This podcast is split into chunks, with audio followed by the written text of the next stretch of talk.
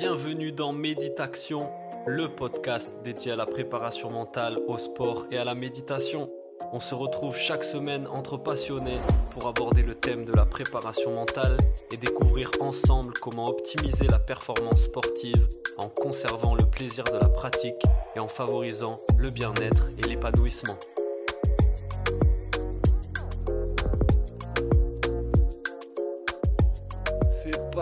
Bonjour à toutes et à tous, bienvenue dans le podcast Méditation. On se retrouve pour un nouvel épisode avec un nouvel invité comme d'habitude et aujourd'hui je reçois un préparateur mental qui accompagne des athlètes depuis plus d'une décennie. Il accompagne aussi des entraîneurs, des coachs, des dirigeants d'entreprises. C'est un spécialiste en respiration fonctionnelle. Il a développé une solution unique dans l'amélioration et l'optimisation des performances sportives. C'est le sujet de son premier livre qui va sortir là dans quelques jours. On va pouvoir en parler longuement parce que c'est une approche vraiment étonnante, vraiment intéressante. Je vous en dis pas plus pour l'instant. Et donc, on reçoit aujourd'hui Sep Mouniol dans le podcast Méditation. Salut Sep, la forme? Salut Paul, ça, ça va très bien, ça va très bien et toi? Chouette, bah écoute, génial. Bienvenue sur Méditation. C'est un plaisir de pouvoir échanger avec toi aujourd'hui. Euh, je crois que c'est ta première apparition dans un podcast, donc c'est vraiment un honneur. Ouais, Parler donc de ton approche, de ta vision, de ton parcours aussi, et de ton livre qui, qui va sortir là d'ici quelques jours et qui propose donc une approche assez unique euh, de la préparation mentale à mon sens. Oui, oui, c'est c'est tout un parcours. Si on m'avait dit il y a dix ans que je ferais ce que je fais aujourd'hui, je Mhm. je pense que je j'y croirais pas, ou en tout cas ça me paraîtrait complètement farfelu. Euh, Est-ce qu'on peut revenir justement un petit peu sur ton parcours ouais, et le euh, parcours est comment t'en es arrivé à la préparation mentale? Alors moi, mon parcours, je suis issu d'une famille de sportifs. Euh, on est cinq garçons, euh, cinq grands costauds. Donc, euh, à la maison, c'était Mhm. compète sur compète sur compète, euh, quel- quoi qu'on fasse. Ouais. C'est-à-dire, c'est, euh, il faut faire un truc débile, on va, on va être en compète, il faut faire, il y en a un qui fait une pompe, l'autre va faire deux pompes, l'autre voudra en faire cinq. On va se retrouver pendant trois semaines à, à essayer de faire 150 pompes parce que c'est le dernier record. Donc c'est vrai que c'était assez, assez drôle en grandissant, mais moi, ce que je retire de ça, c'est que ça m'a appris la compétition à un très jeune âge. Mhm. Et même pas que la compétition. Parce qu'en fait, moi, je suis le quatrième de ma, de ma fratrie. Mhm. Donc, ça m'a surtout appris, tu vas pas gagner. C'est-à-dire, moi, je rentrais dans la compétition, je savais que je ne gagnerais pas. J'ai trois grands frères. Enfin, dire, quoi qu'on fasse, euh, s'il faut courir, ils vont courir plus vite que moi. S'il faut sauter, ils vont sauter plus haut que moi. S'il faut faire des pompes, ils vont faire plus de pompes que moi. Enfin, mais du coup, j'avais toujours l'intention de gagner, alors que je partais euh, perdant à chaque fois. Et euh, d'ailleurs, c'est très frustrant, mais euh, avec le recul, ce que je remarque, c'est que ça m'a vraiment appris cette résilience-là. C'est ce, ce mode où David et Goliath, quoi. c'est, j'ai, j'ai j'ai 1% de chance de gagner, mais il faut que je donne tout dans mon pourcent de chance, parce que sinon, euh, je, il me reste rien. Et ça, je l'ai compris après, que c'est vraiment ce que ça m'a permis de, de comprendre. Et surtout, j'ai, ancré à, à un très jeune âge que bah, si je veux les battre, il faut que je travaille plus qu'eux, quoi. C'est, j'ai pas le choix. Euh, il a 3, 4, 5, 6 ans de plus que moi. Si je veux être meilleur que lui, quand lui, il fait rien, il faut que je fasse des pompes. Quand lui, il s'amuse à autre chose, il faut que je fasse des... voilà, de- trouver les moments où je peux, je peux grappiller des... des... Et, et, et ça, c'était intéressant pour moi parce que ça m'a fait grandir. Arrivé à 13, 14 ans, j'étais un monstre pour les gens autour de moi, de Mhm. mon âge Ouais. Mais parce que je voyais l'autre comme euh, je vais je vais je vais je vais je t'écraser quoi Mhm. c'est s'il faut courir je vais et je me rappelle à 14 ans euh, lors du camp Nike c'est un camp qui avait lieu à l'époque euh, qui réunissait qui était à Paris qui, il y avait des, des gamins qui venaient de partout qui réunissaient des basketteurs hein, donc c'était Mhm. euh, 1500 2000 gamins de toute la France qui se retrouvaient au même endroit donc là t'es des mecs de Lille de Marseille c'est pas juste Lille la région parisienne Mhm. Et ils faisaient une, une sélection dans la matinée, puis dans l'après-midi, ils en gardaient, ils en gardaient euh, 100 150, je crois. Euh, et dans la soirée, ils faisaient, ils gardaient les 20 derniers, ils faisaient un, un forme de match all-star. Et je me rappelle d'une après-midi où ils avaient fait un test de pompe. Mmh. Mais ils avaient fait un test de pompe pour je sais pas combien de gamins. Enfin, je me rappelle plus du chiffre, et on était très nombreux. Et j'ai fini numéro 1, le plus grand nombre de pompes à la suite non-stop pendant une minute. Mmh J'avais 14 ans, je crois que j'en fais 78. Et je me rappelle, à l'époque, moi, dans ma tête, je me disais, putain, c'est c'est pas top, quoi.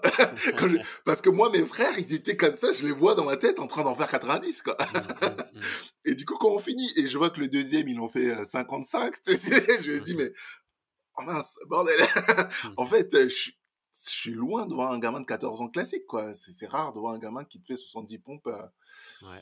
Et, c'est là que je commence à réaliser aussi que j'ai bon, des attitudes physiques, bien entendu, mais j'ai aussi cette envie, ce, mindset qui m'a qui m'a suivi. Donc je garde ce mindset là, je rentre dans la compétition, dans le basket, je suis très passionné de basket. mais je, avec le recul, je me rends compte que je commence à faire beaucoup, beaucoup, beaucoup trop de choses parce que je veux, pour moi, gravir les, les échelons trop vite. Mmh. Je m'entraîne énormément, mais vraiment énormément. Je, je, je pense pas qu'aujourd'hui, il y ait beaucoup de gamins qui, qui fassent à 14-15 ans ce que je faisais. Des fois, j'allais courir la nuit, 2-3 euh, heures la nuit avec mon ballon. Donc, je courais en dribblant avec mon ballon dans la rue parce qu'il n'y avait pas de voiture.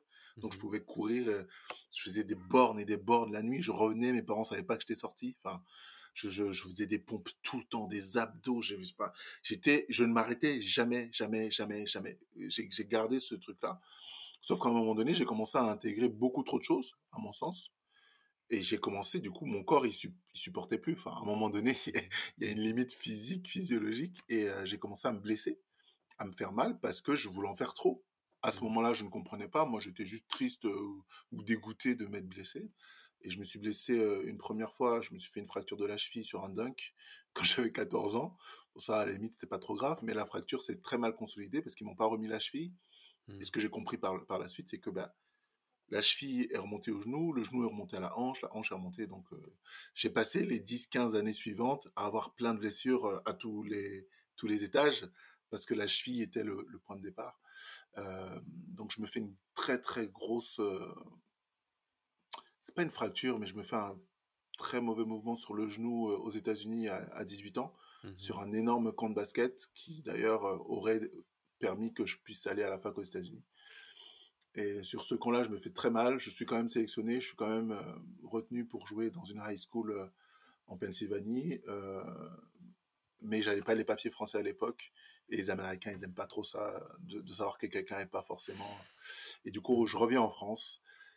Et là, j'ai l'impression de, de perdre, comme si mon rêve s'éteignait, quoi. Et du coup, mmh. j'ai passé de 18 à 28 ans à jouer en France. Mais sans le goût de, l'accompli, quoi. J'avais l'impression que j'aurais pu faire tellement plus. Et du coup, j'ai une carrière pour moi en demi-teinte, qui n'est pas vraiment euh, exceptionnelle. Elle est ce qu'elle est. Je suis souvent triste, je suis souvent déçu de moi, j'ai souvent l'impression que je n'ai pas réussi à exprimer mon plein potentiel. Ça, c'est ce qui va revenir tout au long de ma carrière. Mmh. Et quand j'arrive à 28 ans, je me rappelle, je fais un check-up chez un chiropracteur. C'est lui qui comprend que ma fracture de la cheville à entraîner toutes les autres blessures. Et je me rappelle, il me fait le check-up à la fin de deux heures de. Il me fait le compte rendu. Il me dit multiples fractures aux chevilles, multiples, une fracture et multiples entorses aux chevilles, euh, multiples euh, entorses aux genoux, euh, tendinite chronique aux deux genoux, euh, le bassin qui est décalé, le dos en S, j'ai encore la mâchoire fracturée d'un coup de coude pendant un match. J'avais mon corps en fait j'écoute je l'écoutais je me disais mais c'est comme si j'étais passé sous un train quoi. Mmh. il me disait j'ai jamais vu un, vous, je sais pas comment vous marchez je, vous êtes détruit de partout. Et donc ça c'est le constat à 28 ans. Et je me dis bon bah il va falloir que je pense à autre chose que le basket parce que là je j'y arrive pas et, et je, à ce moment-là je pense que c'est l'une des périodes les plus tristes de ma vie parce que je sais que je vais arrêter de jouer au basket je sais que j'ai pas atteint mes objectifs je sais que j'ai vraiment pas été, euh, d'après mon, prisme, bon, parce que j'ai pas atteint mon plein potentiel. Et je n'ai jamais fait quelque chose d'autre. tu vois, es vraiment, euh, qu'est-ce que je fais, quoi que... Et à ce moment-là, je, passe beaucoup de temps, je reviens chez mes parents, à réfléchir. Et je me rends compte, en introspection, que j'ai clairement passé plus de temps à m'occuper des autres qu'à m'occuper de moi pendant ma carrière. À écouter les autres, à réconforter les autres, à même mes coachs. Moi, j'ai des saisons où le coach passait son temps au téléphone avec moi à m'expliquer pourquoi il a raté le dernier match et que ça le fait chier, alors que je suis un de ses joueurs. Et, moi, je réconforte mon coach en disant Ouais, mais non, tu sais, ça ira le prochain match. J'ai pas à faire ça. C'est pas mon job, en fait. Mmh, mmh. Et, j'ai toujours eu cette posture d'écoute. de et, quand je me rends compte de ça à 30 ans, je me dis bah, J'essaye de trouver des métiers qui pourraient aller dans ce sens-là. Et je me dis bah, Pourquoi pas euh, coacher quoi. Donc je me forme au coaching euh, et là je découvre la préparation mentale. J'avais jamais entendu parler de ça. On est en 2011, 2012. Je me forme en préparation mentale en 2012. Il n'y a rien en France à l'époque, donc il n'y a pas de DU de préparation mentale comme aujourd'hui. Mmh, mmh. enfin, la préparation mentale aujourd'hui, tu tapes préparation mentale sur Google, tu as plein de formations, tu as plein de choses qui plus ou moins intéressantes, mais il y a des choses, au moins il y, a de la matière. Mmh, à l'époque, rien. Je me rappelle, Google préparation mentale, en France, c'était, j'étais dans le désert, quoi. Et là, je me dis, bon, et je me forme donc à l'étranger. Euh, je me forme en, en, PNL, parce que ça, ça existe, bien entendu. Euh, et je me forme en neurosémantique euh, avec Michael Hall, donc c'est un Américain qui faisait le tour du monde à l'époque euh, et qui formait en préparation mentale. et donc moi, je, suis heureux parce que c'est la meilleure, meilleure base que je pouvais avoir parce qu'il a formé Tony Robbins, il a formé les plus grands dans ce secteur-là. Donc pour moi, j'ai été formé par l'un des cerveaux les plus mmh. influents à la fois en, en, neurosémantique et en, et en PNL. Quoi. Et donc c'est comme ça que je me forme en préparation mentale et je plonge dedans et je me rends compte de tout ce que je n'ai pas expérimenté dans ce champ-là, en fait. Moi, je pensais que j'étais fort mentalement parce que je m'entraînais plus que les autres. Mmh mmh si c'était que ça, là, si c'était que ça, la force mentale, ce serait fantastique. Et, aujourd'hui, si je devais me noter, moi, en tant qu'athlète, au niveau mental, je me mettrais 3 sur 20. Mmh Mais à l'époque, je me serais mis 18 en me disant, ouais, t'es fort. Parce que je comprenais absolument pas ce que c'était la préparation mentale. C'est vraiment intéressant. Merci pour ce partage-là de, ton parcours dans, le basket et de comment tu en es arrivé à la préparation mentale. Tu dirais que dans tes jeunes années là, de basketteur, tu étais focalisé que sur la performance et pas sur le bien-être et c'est ça qui, qui a pêché? C'est un, un bon point de départ. Le bien-être n'existait pas dans ma tête. Mmh. Le bien-être, c'est pour moi, c'était associé aux vacances. je, suis à la, je suis à la plage, c'est ça le bien-être. non, j'essaye d'être performant, il n'y a pas de bien-être. Il faut que j'ai mal, il faut que je souffre, il faut que ce soit dur, il faut que je... Mais c'est aussi une idée qui, qui, qui a beaucoup existé hein, dans ces années-là. Moi, je, je, vois tous mes amis de mon âge, ils ont tous eu la même vie que moi. c'est mmh à dire qu'à s'entraîner comme des chiens, machin parce qu'il n'y avait pas de conscience de bien-être. C'était le bien-être, c'était genre tu t'entraînes pas si tu te sens bien. tu vois, mmh cette phrase-là, elle est horrible. Hein si tu t'entraînes, si tu te sens bien, c'est que tu t'entraînes pas assez. Il faut que tu te sentes mal. Il faut mmh que tu aies mal, il faut que tu n'arrives plus à marcher. Là, on peut dire ok, tu t'entraînes. C'est pas du tout vrai. Aujourd'hui, je, je, je, rejette les gens qui pensent comme ça. Ouais. Mmh, c'est clair, aujourd'hui, je pense que le justement, le bien-être, il est indissociable de la performance et qu'en fait, il faut trouver l'équilibre, entre les deux. Si tu t'entraînes très dur, il faut que tu récupères très, très dur aussi, quoi. Il faut que tu fasses très attention Et et moi, j'ai donc passé les dix dernières années, un peu plus maintenant, ça fait 12 ans, mmh à essayer de comprendre. Première chose, c'est que je me suis dit, à un moment donné, je me suis arrêté, je me suis dit: «OK, regarde ton corps, regarde ce que tu as fait. Si tu en es là, c'est que tu rien compris». c'est il y, a au moins quelque chose que tu as loupé clairement parce que sinon tu aurais peut-être fait mieux. Et là, je commence à rechercher, j'ai passé dix ans de recherche de à creuser en français en anglais comme je parle très bien anglais donc je faisais beaucoup de recherches en anglais euh, sur sur des spécialistes de, différents domaines, comprendre l'anatomie, comprendre le, la physiologie, comprendre le corps, comment le corps se développe, comment comment le muscle fonctionne, comment enfin je, je vraiment je bouffais de l'information parce que je voulais comprendre. Mmh. Euh, et, tu le dis très bien, un corps, en fonction de comment on le regarde, on va le comprendre d'une manière complètement différente. Si on regarde au niveau juste musculaire, on va dire, ben, il a besoin de ça, ça et ça. Si on regarde au niveau cellulaire, on va dire, il a peut-être besoin d'autre chose. Si on regarde au niveau macro, vraiment juste le corps dans son entier, il va peut-être mmh. besoin de, de mouvement, par exemple. On va s'éloigner de la sédentarité, plein de choses comme ça. Mais en réalité, pour moi, aujourd'hui, j'arrive, il faut voir le corps dans son ensemble. C'est une vision holistique, une vision large, une vision globale du corps pour pouvoir l'accompagner. Et c'est pour ça que dans mon livre, je parle d'interdisciplinarité, chose que j'avais déjà en tête il y a dix ans. Pour moi, un homme tout seul, il y a une chance sur un million qu'il ait toutes les informations. par contre, tu prends 2, 3, 4, 5 personnes, là, on commence à avoir beaucoup plus de chances. Ça ne veut pas dire que c'est 100%, mais si je mets 4 personnes derrière un athlète, un, spécialiste de la préparation physique, un spécialiste de la nutrition, de la diététique, de l'alimentation, un spécialiste de la préparation mentale, bah, je suis plus proche d'arriver à quelque chose de global mmh. que si je prends un mec qui se dit euh, tout, euh, mais qui, qui, a touché un demi-truc d'un peu tout, et qui lui va forcément à un moment donné faire des choix qui vont pas être sains, soit pour le bien-être du sportif, soit pour la performance du sportif. Ouais, là on touche à un truc vraiment important à mon sens, et c'est quelque chose que j'essaye de véhiculer aussi, c'est donc l'importance de prendre en compte les différents aspects de la performance sportive. Il y a la technique, il y a, le physique, il y a la tactique, il y a aussi le mental. Euh, dans le physique, il y a la préparation physique, mais aussi la récupération, la nutrition, tout ça. Donc l'importance de prendre euh, en considération tout ça quand on est vraiment en recherche de performance, d'excellence, et aussi l'importance, tu le dis, d'être entouré, de s'entourer de personnes qui vont pouvoir t'accompagner sur chacun de ces aspects-là. C'est pour moi les années qui arrivent, on, y est déjà, hein, mais les années qui arrivent vont mettre en évidence des athlètes qui fonctionnent de cette manière-là. Et de l'extérieur, on a l'impression que tout est facile pour eux. Il y a 20 ans, de l'extérieur, il fallait qu'on se dise Waouh, c'est un fou. Il se lève à 1h du matin tous les jours, il travaille pendant 18 heures, il court. Ah, il est trop fort. Non, ça c'est fini ça. Ça c'est maintenant il faut dormir. On sait que le sommeil a une influence euh, astronomique sur la performance. Si tu arrêtes de dormir, bah, tu tires une balle dans le pied dès le départ. Euh, faut manger correctement. Moi, il y a 20 ans, mais je mangeais des KFC avant les matchs. Enfin, je veux dire, on faisait, n'importe quoi. Mmh, mmh. n'importe quoi de A à Z au niveau nutrition. Personne ne me parlait de nutrition. C'est limite, si on me disait de manger une pomme, c'était le meilleur conseil. Et encore, c'est même pas le meilleur conseil, mais à l'époque, c'était genre, euh, mange un fruit. Super. C'était ça.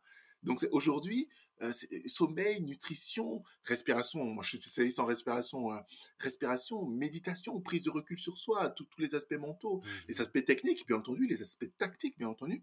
Et pour moi, l'un des aspects les moins abordés et le plus important, l'aspect émotionnel. Qui fait pour moi 90% de la performance. Et, dès l'instant on ne le comprend pas, tu peux être le meilleur techniquement, le meilleur tactiquement, le meilleur physiquement, ça arrive, si émotionnellement tu es un enfant, c'est-à-dire que tu n'es pas, pas suffisamment une intelligence émotionnelle liée à la performance sportive, parce qu'on est dans une performance sportive, si, tu n'as pas ce rapport à toi qui te permet de, de comprendre, d'activer un champ émotionnel qui te permette de performer, tu iras dans le mur, tôt ou tard. Yes. Donc la base, selon toi, ouais, c'est vraiment apprendre à se connaître, ses émotions, comment je réagis dans telle et telle eh situation, et qu'est-ce que je dois faire pour être dans l'état émotionnel le plus sain, ou en tout cas le plus le, meilleur pour moi pour performer? Et tu as dit plein de mots importants là. Le mmh. meilleur pour moi, parce que ça sera clairement pas la même chose pour quelqu'un d'autre. Peut-être que moi, je reviens sur un exemple qui, parle à tout le monde, Usain Bolt. Mmh On l'a tous vu faire hop, je fais le fou, je fais machin. Moi, je me rappelle la première fois que je l'ai vu, j'étais là, euh, ouais, ok, Coco, euh, qu'est-ce que tu me fais, quoi? Alors, euh, les autres, ils étaient tous comme ça, concentrés. Et la réalité, c'est quoi? C'est que pour lui, mmh c'est ça le meilleur état émotionnel. Pour lui. C'est-à-dire que si toi, tu essayes de faire comme Usain Bolt, peut-être que tu vas te planter. Mmh, mmh, Parce que lui, l'émotion qui l'emmène à la performance, je, ne la connais pas e, exactement, mais de l'avoir vu, je me dis, c'est tout ce qui touche à la joie, euh, ouais, blaguer, blaguer, machin. C'est ça qui l'emmène lui à la performance. Mais peut-être que toi, c'est euh, quelque chose de plus, plus sérieux. On n'est pas en train de juger, c'est juste qu'il faut que toi tu saches quelle est mon émotion, quelle est l'émotion racine, comme je l'appelle, qui m'emmène à la performance. Ouais, exactement. Et c'est ça qui, ouais, qui va cumuler à d'autres facteurs. Ah, ben bien sûr, cumuler, bien sûr, bien sûr. Mais c'est vrai qu'il est souvent mis de côté, on en on en parle on n'en parle pas trop et on le travaille pas, en fait. Parce qu'à l'entraînement, on travaille la technique, on travaille le physique, mais on travaille peu sur justement cette intelligence émotionnelle, sur de quelle émotion j'ai besoin, comment je fais pour l'atteindre aussi. comment je fais quand je sors de cette émotion? Parce que là, on parle d'un sprint qui dure 10 secondes pour Usain Bolt, mais quand un match de foot dure une heure et demie, ton émotion, si tu l'as au début du match et qu'à la 80e, tu ne l'as plus, tu te mmh. prends un but de Benzema, mmh. tu es foutu. Enfin, en gros, comment maintenir cette émotion pendant 90 minutes quand je travaille avec des joueurs de foot? Elle est là la question. c'est bien beau de l'avoir 10 minutes, si tu ne l'as plus après, ça sert à rien. Ouais, il y a ça aussi, comment maintenir un bon eh niveau émotionnel. Eh ouais. Et là, c'est compliqué. Mmh. Parce qu'en réalité, l'avoir, on peut tous y arriver, on peut tous se mettre dans une émotion. Mais la maintenir quand tu viens de te prendre 14 tacles du défenseur central, machin, et que tu es énervé parce que tu as raté des trucs, parce que ton coach t'engueule, parce que les coéquipiers sont pas contents. Là, maintenir une, stabilité émotionnelle, là, c'est un vrai exercice. Et, est-ce que c'est justement ça ce que permet un peu ton approche, on va, on va commencer à en parler du coup, c'est de, de, se mettre dans un état émotionnel, de s'y plonger, de s'y immerger pour pouvoir y rester pendant une période, en tout cas plus longue, sur un match, même sur une saison, quelque chose comme ça. Est-ce que donc tu peux commencer à, introduire un peu, toi, ta vision là que tu développes de la préparation mentale et ton approche? C'est un très beau parallèle que tu fais parce que c'est clairement, clairement ça. Moi, je pense que le point central dans mon approche, c'est clairement de comprendre euh, le corps, il, a un champ mental, un champ émotionnel, un champ physique. Moi, je le vois comme ça. Quand je vois une personne, alors bien sûr qu'il y a plein d'autres choses, hein, on n'est pas en train de... Mmh. Mais on réduit à, à ces éléments-là, d'accord? Comme si c'était des gros blocs. Et, certains blocs ont une influence sur certains autres. Mmh Déjà, ça, il faut le comprendre. La plupart des gens vont mettre le physique en premier. Le physique est en dernier. C'est-à-dire, tu peux être euh, qui tu veux physiquement, euh, courir vite. Si ton champ émotionnel, il est pourri, tu, vas t'énerver, tu vas te frustrer, tu vas te mettre en colère, et tu ne pourras pas performer autant que tu veux. Sauf que qui contrôle le champ émotionnel? C'est le champ mental. Donc en fait, tu as trois blocs, physique, émotionnel, mental, et c'est le mental qui influe sur le physique, euh, le mental qui influe sur l'émotionnel, l'émotionnel qui influe sur le physique. Donc en réalité, si je veux faire quelque chose physiquement, enfin, en étant performant de manière stable dans le temps, tu vois, quelque chose de vraiment pas juste une performance ponctuelle, il faut que j'ai une conscience de mon champ émotionnel. Et ce champ émotionnel, pour qu'il soit stable, il faut j'ai une vraie maîtrise de mon champ mental. Et c'est la raison pour laquelle je m'occupe du champ mental. Parce mhm. qu'en réalité, en maîtrisant mon champ mental, ça va influer sur mon champ émotionnel, qui va influer sur mon champ physique. Et derrière, dans la réalité terrain, bien entendu qu'il me faudra du tactique, il me faudra du technique, mais c'est pas mon métier, ça. Donc, c'est pas de cet élément-là que je parle. Mhm. Mais si on revient sur ces éléments-là, moi, je vais attaquer le champ mental parce que c'est celui qui va permettre de faire, euh, d'avoir une bonne maîtrise des, deux autres soins. Ça, c'est la première chose. Donc, en réalité, on rentre dans le champ mental. Qu'est-ce qui se passe dans le champ mental? Quand on arrive dans la perception dans le monde d'une personne, il y a une carte mentale. Et là, elle est en place. Cette carte, c'est euh, ses peurs, ses doutes, ses pensées, c'est tout ce qu'il, ce en quoi il croit, ses la personnalité, la personnalité, son caractère, c'est euh, qui, qui, ne sont faits que d'éléments de, de, mémoire euh, qu'il a ancrés. C'est une carte mentale comme ça, avec des trous, avec des collines, avec des endroits plats, avec des endroits où il fait beau et des endroits où c'est ténèbres, quoi. C'est caché dans le fond, on veut pas y aller. Lui-même, il y va pas, d'ailleurs. c'est là-bas. Et, et, c'est ça. Donc, moi, quand je travaille avec quelqu'un, mon but, c'est de comprendre sa carte et, mmh. et, un peu savoir qu'est-ce qui se passe sur son terrain. Il y a des gens qui ont un terrain très stable, il y a des gens qui ont un terrain boueux, il y a des gens qui sondent en eux dans des sables mouvants, quoi. Donc, mmh quand tu arrives, tu te dis, mais waouh! Pour moi, à chaque fois, c'est comme si je suis dans un nouveau monde. Yes. Non, mais dans ton monde, déjà dans ton monde, il pleut tout le temps. Dans ton monde, il fait froid. C'est des sables mouvements. Euh, ça va sinon, toi? C'est ça. Et là, tu vois le mec, non, ça va pas, c'est la merde. Mais en fait, c'est le monde mental, le champ mental que tu as créé. Yes. Ouais. Si tu es un sportif avec ce champ mental-là, je peux déjà prédire ta défaite. Je peux prédire ta blessure. Regarde, je me suis autant blessé en tant que sportif, mais je le sais maintenant. C'est parce que mon champ mental, il était il était, il était pas du tout ça. Du coup, la blessure à multiples reprises, c'est pas juste un. On peut se blesser. Tous les sportifs se sont blessés. Un coup, euh, une fracture, malheureusement, c'est le sport, ça arrive. Mais un sportif qui s'entretient, qui est conscient, qui fait le travail, il va se blesser une fois tous les six ans. Enfin, tous les.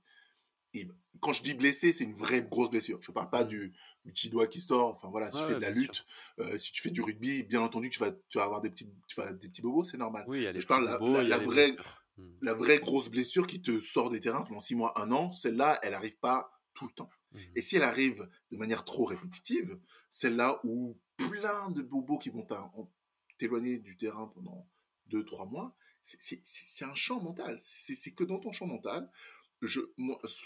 Pour certaines personnes, je, leur dis souvent, c'est comme si tu, tu as des mines. C'est un terrain miné, ton champ mental, avec des mines que tu ne vois pas. Et toi, tu marches tous les jours sur ce terrain. Vu que tu ne sais pas où sont placées les mines, la seule manière de savoir qu'est-ce qu'il y a dans ton champ mental, c'est quand il y a une mine qui explose. Et quand elle explose, moi, je vais regarder tout de suite. Où t'étais quand elle a explosé? Qu'est-ce que tu as pensé Quelles étaient les émotions associées? Parce que au moment où il y a une mine qui explose, ça veut dire que tu as mis quelque chose à cet endroit-là. Je prends un exemple. Tu es dans un match, euh, quel que soit le sport, euh, l'arbitre siffle quelque chose que tu trouves injuste. La mine injustice explose dans ta tête. Sauf que pour toi, l'injustice, c'est la pire des choses que tu puisses... Ah ben, du coup, là, tu, tu pètes un cap, tu frappes l'arbitre, on te sort des terrains, on te, on te, on te met une pénalité de... Tout ce qui se passe après, c'est une réaction et une émotion que tu n'as pas à gérer, qui est en place depuis des années. Mais soit on, tombe dans la... dans aller rechercher dans l'enfance ce qui s'est passé, c'est pas mon travail. Soit on regarde juste ton terrain aujourd'hui et on essaye d'analyser et de faire avancer par rapport aux éléments qui sont mis en lumière aujourd'hui. Et donc, une des solutions que toi tu proposes, c'est ce concept-là de l'alter performance, qui est, qui est ta méthode et qui est donc le titre du livre là qui va sortir. Est-ce que tu peux nous en dire un peu plus sur l'alter performance En fait, l'alter performance, c'est, de manière simple, une performance qui est faite par l'utilisation d'un alter ego. Mmh alter ego, alter, performance, performance. Donc alter ego et performance, alter performance. Ok. Euh, donc il faut définir qu'est-ce que c'est un ego, qu'est-ce que c'est un alter ego, parce qu'il y a des gens qui n'ont pas euh, ces, notions-là. L'ego, en fait, c'est l'image que l'on se fait de soi. C'est euh, si, on te pose la question qui es-tu, la réponse que tu vas donner, c'est une caractérisation de ton ego je suis Paul Jobert, je suis né là, je suis né à telle date, euh, je suis né dans telle ville avec des parents qui m'ont je suis de tel caractère, j'ai ce caractère-là, c'est-à-dire je suis plutôt comme ça, comme ça, j'aime ça, je n'aime pas ça, j'aime les brocolis, j'aime pas ci, en fait, tout ce que tu vas venir identifier ici, c'est ce que ton ego a validé, invalidé, perçu, ce en quoi il croit. Et, ici, ton ego, c'est Paul Jobert, c'est son mmh nom. Mmh c'est l'image que tu as de toi. Si je devais te créer un alter ego, euh, ce serait comme une identité parallèle. Pourquoi créer une identité parallèle? Parce qu'il y a des gens qui ont du mal à comprendre pourquoi c'est important de faire ce, travail-là. Parce qu'en fait, en psychologie euh, comportementale, ils se sont rendus compte qu'en réalité, pour changer une habitude, si on va encore plus loin, il faut comprendre que les habitudes font la performance. Hein, C'est-à-dire mmh que celui qui te lève tous les matins, qui va poser tel acte, tel acte, qui va manger de manière saine, qui va aller courir, qui va faire qui va s'étirer, qui va récupérer, tout ça, ce sont des systèmes, ça, ce sont des habitudes. Si moi je veux faire la même chose, comme ça arrive à des milliers de sportifs, on va tous essayer, et dans les milliers qui vont essayer, il y en a que 3% qui vont réussir à maintenir cette routine pendant 15 ans. Cristiano Ronaldo. Oh waouh, mais non, mais c'est pas juste, c'est là-dedans en fait.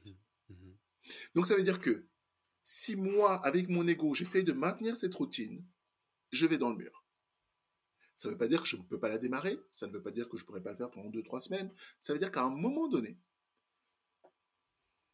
mon ego va me faire dérailler, je suis fatigué, j'en ai marre, c'est trop dur, euh, j'en peux plus. Quelles que soient les idées qui me traverseront en ce moment-là, je vais sortir de cette routine. Donc, la performance, c'est la capacité à créer des habitudes saines lié à la fois au bien-être et à la performance dans le temps. Si je fais ça sur 10 ans, ben, il y a de grandes chances que, sur, que ma performance soit, soit elle augmente, soit à un moment donné elle stabilise à un haut niveau. Mhm. Et c'est ça que recherche le sportif. Sauf que pour maintenir ces habitudes-là, il faut que ce soit une identité qui le maintienne. En gros, dans, dans notre tête, lorsque nous sommes une identité, si, si tu te dis je suis courageux, bah, tu auras tendance à poser des actes de courage de manière habituelle. Mmh Là, on est sur... C'est pas le faire, c'est le être. Eh oui, c'est l'être qui crée. Mmh l'habitude, c'est une action, hein, pour le coup. Donc, le, faire est une action, c'est l'être qui influe sur le faire. Donc, il faut créer un être qui fait. Mmh c'est ça, c'est ça la performance pour moi. C'est moi, je suis là, je veux être performant aux échecs, je crée un être qui joue aux échecs, mais qui va s'entraîner, penser aux échecs, et qui va être performant aux échecs. Je n'ai pas besoin que moi, Sep, devienne fort aux échecs. J'ai besoin de créer une identité qui, elle, sera déjà programmée par moi pour être fort aux échecs. Et ça, le mental, il sait le faire. Ça, le mental, pour lui, c'est un jeu d'enfant. D'où euh, on a pris ça On a pris ça de l'enfance. Regardez, tous les enfants. On prend un gamin de 5-6 ans qui joue avec son copain de 5-6 ans. Ça arrive tellement souvent, vous allez entendre dans la conversation. Oh, alors euh, moi, j'ai un super pouvoir, je cours trop vite. Oh, mais il est tout de suite dans l'imaginaire. Il va, il va pas jouer de manière, il va tout de suite partir. Et son copain va dire, ouais, mais toi tu cours trop vite, moi je vole. Hmm. Et leur jeu va commencer par un qui court vite, l'autre qui vole. Mais du coup, l'autre qui court vite, s'il se rend compte que son pote vole, ben, il se rend compte que bah, ça lui sert à rien. Ouais, mais moi, je vole et je cours vite. Et en fait, ils vont s'inventer des pouvoirs pour pouvoir interagir et jouer. C'est la faculté d'utiliser son imagination pour arriver à la performance. Donc là, ils sont dans leur tête. Mais pour moi, ce que j'apprends aux sportifs, c'est à faire la même chose. Je veux être un joueur de foot performant. Je suis obligé d'utiliser mon imaginaire. Avec cet imaginaire, qui est la capacité la plus importante d'après Einstein, c'est pas de l'intelligence, mais c'est l'imaginaire, mhm. j'imagine une version de moi suffisamment réaliste, hein, parce que si j'imagine que je suis euh, là, moi, par exemple, je suis pas en forme ni rien, si j'imagine que je suis Sunbolt, que demain je vais courir en 9,80, c'est faux, mon corps ne pourra pas le faire. Mais dans un laps de temps étendu, si j'imagine une version de moi capable, avec certaines caractéristiques, de reproduire des habitudes qui vont m'emmener à un point B, je vais y arriver facilement. Yes. Donc alter ego, ouais, c'est ça, c'est une version alternative de moi-même qui va me servir à être dans cette, euh, à être quelque chose, à être quelqu'un, cette identité qui va me permettre de faire tout ce que j'ai besoin de faire pour avancer vers mes objectifs, vers ma progression, vers ma performance. Et, ce qu'il faut comprendre aussi, c'est qu'on le fait déjà tous les jours. En fait, euh, chaque fois, regarde, je, je, prends un exemple très, très factuel, peut-être te concernant, parce que ça mmh concerne tout le monde. Euh, donne-moi une de tes qualités. La détermination. La détermination. Ok. Donne-moi une un endroit, euh, un segment de ta vie où tu es très déterminé. Dans mon hygiène, dans mon hygiène de vie. On garde l'hygiène de vie. Ok. Est-ce que tu as un endroit de ta vie actuellement où tu n'es pas du tout déterminé ou c'est très dur pour toi d'être déterminé? Euh, J'ai envie de dire non, mais attends. Il y en a forcément, euh, disons, si on devait mettre sur une échelle où tu es peut-être moins déterminé, on va dire. Ouais. En ce moment, euh, c'est sur la lecture. par exemple. C'est par exemple. Juste comprendre que même quand on prend ta qualité première, tu n'es pas à 100% sur tout dans tous les segments de ta vie. Ouais, c'est vrai. Et, ce serait mentir. Hein. En fait, si tu me disais que non, euh, moi, ce serait pas vrai. Ouais. Et même s'il y a un segment où tu as 60%, ce qui est quand même bien, puisque tu n'es pas à zéro, tu n'es pas à 100% comme tu peux l'être dans d'autres domaines. D'accord? Mmh simplement parce que à cet endroit-là, mais en, réalité, euh, l'activité en question crée chez toi une identité qui n'est pas, euh, en tout cas en ce moment, fan de ça. Mmh si tu fais un zoom sur cette identité, sur, sur, pas sur cette identité, mais sur, sur pourquoi la lecture aujourd'hui et que tu creuses, tu vas te rendre compte qu'il y a une idée, une pensée, une croyance limitante à cet endroit-là aujourd'hui. Si tu veux changer cette croyance et créer une habitude qui va dans ce sens-là, il suffit juste que tu conscientises ton travail dans cette direction-là.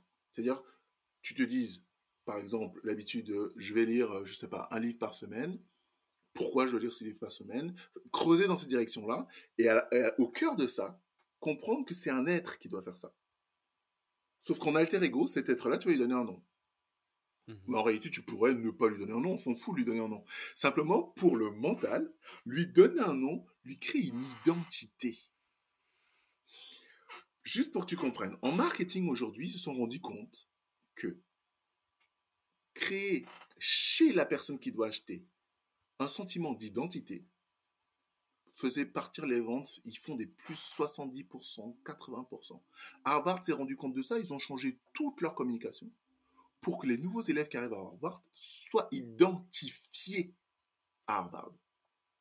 C'est pas juste je vais à Harvard ou je, c'est je suis Harvard. Je suis, ouais, ouais. Ah, j'appartiens. J'appartiens, voilà, c'est ça, c'est ça. C'est et en mmh fait, maintenant, euh, les grandes boîtes euh, Danone, hein, ils, font des pubs pour que tu t'identifies à une communauté, tu t'identifies et que tu es. C'est pour ça, c'est pour ça qu'on voit les, les, les influenceurs qui vont dire, par exemple, quand tu suis euh, Justin Bieber, je sais plus comment il appelle ses, ses followers. ok, t'es un bibi ou. T'es un bibi, voilà, je, je sais plus le terme, mais juste en disant ça, tu es un bibi. Mmh tu mmh es, c'est une identité. Tu, c'est pas je suis. Suivre, suivre Justin Bieber, c'est, c'est, c'est extérieur à moi. Je suis un bibi, je suis une identité qui suit Justin Bieber. Donc je, je deviens complètement collé à lui. Ouais, et pour en, pour en revenir là au, sport, du coup, j'ai plein d'exemples qui me viennent en tête.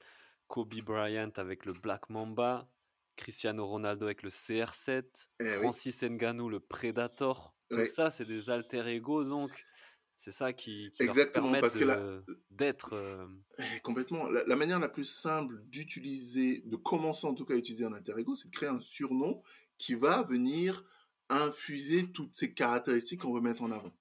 Donc d'abord, il faut définir les caractéristiques qu'on veut mettre en avant. Si on veut écrire un livre, écrire un best-seller, s'appeler le Predator, Mmh c'est pas forcément ce qui est le, plus proche. Mmh. Par contre, si on veut être euh, en MMA dans un ring et aller se battre contre, voilà, ça a peut-être plus de sens. C'était Lightning. The Lightning Bolt. L'éclair. Et là, là, on commence à voir les liens. Donc, mmh. pour moi, c'est là, c'est pour ça que je parlais d'imaginaire tout à l'heure. C'est important d'utiliser à bon escient son imaginaire ici. C'est-à-dire, moi, je vais écrire un livre, en revenant là-dessus. Moi, j'ai utilisé un alter ego pour écrire mon livre. Parce que j'ai décidé d'écrire un livre il y a 7 ans. Mmh J'avais écrit le livre. Tous les ans, ah, cette année, j'écris mon livre. Parce que écrire un livre, dans mon mental, c'est le truc le plus dur, compliqué, chiant, long, machin. Et donc, c'était tellement que Sep ne pouvait jamais écrire ce livre. Donc j'étais obligé, de, comme je disais tout à l'heure, aller à cet endroit-là, créer un être qui, lui, c'est super facile d'écrire un livre. J'en ai déjà écrit 18 euh, dans ma tête. et du coup, pour lui, c'est facile d'écrire un livre. Ça se fait comme ça. Il n'y a pas de difficulté. Et du coup, cette identité-là, avec ses émotions, avec sa vision du monde, avec sa vision de ce que tu lui demandes de faire, parce qu'un alter ego a toujours un objectif précis, je souhaite être champion du monde, je souhaite écrire un livre, je souhaite euh, perdre 10 kilos, je souhaite ci, je souhaite ça. On a un objectif précis. On rentre avec des caractéristiques d'alter ego, un nom d'alter ego qui va l'activer. Et on va créer comme ça tout un système qui est simple à créer, qui n'est pas très difficile, pour arriver à, l'objectif. Mmh. Si l'objectif s'avère être long, on va réadapter, réajuster l'alter ego pour qu'il arrive à l'objectif. Ça me fait vachement penser maintenant aussi, là, en en parlant à David Goggins, que moi j'apprécie beaucoup, et donc qui était David Goggins, euh, quelqu'un de très peu discipliné, qui faisait très peu attention à sa santé, etc. Et il est devenu Goggins, donc cette nouvelle version un peu de, de lui-même qu'on connaît euh, aujourd'hui, quoi. Zlatan aussi, ça marche bien. Zlatan, ouais, c'est ça. Zlatan, c'est des alter ego que tout le monde connaît. Mmh euh, ce qui est assez drôle, c'est, je sais pas si tu peux voir cette interview euh, il a joué dans Astérix. Ouais. Et euh, il y, a une interview qui peut circuler sur Internet où il montre comment, enfin, je sais plus c'est quel acteur qui en parle ou le réalisateur de comment ils l'ont contacté, comment ils sont allés chez lui, ils l'ont, enfin, ils ont échangé avec lui et tu te rends compte qu'en fait Zlatan chez lui tout seul, c'est pas Zlatan, c'est juste, mmh. enfin si c'est Zlatan, mais c'est c'est un mec euh, normal. Par contre, si tu veux parler à Zlatan, il faut qu'il se mette en mode Zlatan quoi. Et, et Et pour moi, un acteur, par exemple, un chanteur, très souvent, ils ont des noms de scène. Ils sont obligés, ils, vont rentrer dans un personnage pour faire une performance scénique. Ouais, ils se mettent en scène carrément. Ouais. C'est pour ça qu'aux États-Unis, Beyoncé, par exemple, est l'une des premières à avoir créé un alter ego euh, pour la musique. Pardon? Queen Bee. Euh, non, elle, elle, a créé Sacha, Sacha Fierce. Ah, ok, d'accord. Sacha Fierce, qui est vraiment euh, bah, celle qui, qui, son nom l'indique, fierce, féroce, parce que, tu sais, faire, être sur scène devant 150 000 personnes, enfin, mmh. c'est hyper fatigant. Il y a le stress, il y a plein de choses. Et puis danser, chanter. Elle dit que chez elle, elle est sur son canapé en train de manger des chips, quoi. C'est mmh. pas, c'est pas la même qui est sur scène, qui, qui est vue par des millions de gens, qui est jugée. Il y a une vraie distinction entre les deux.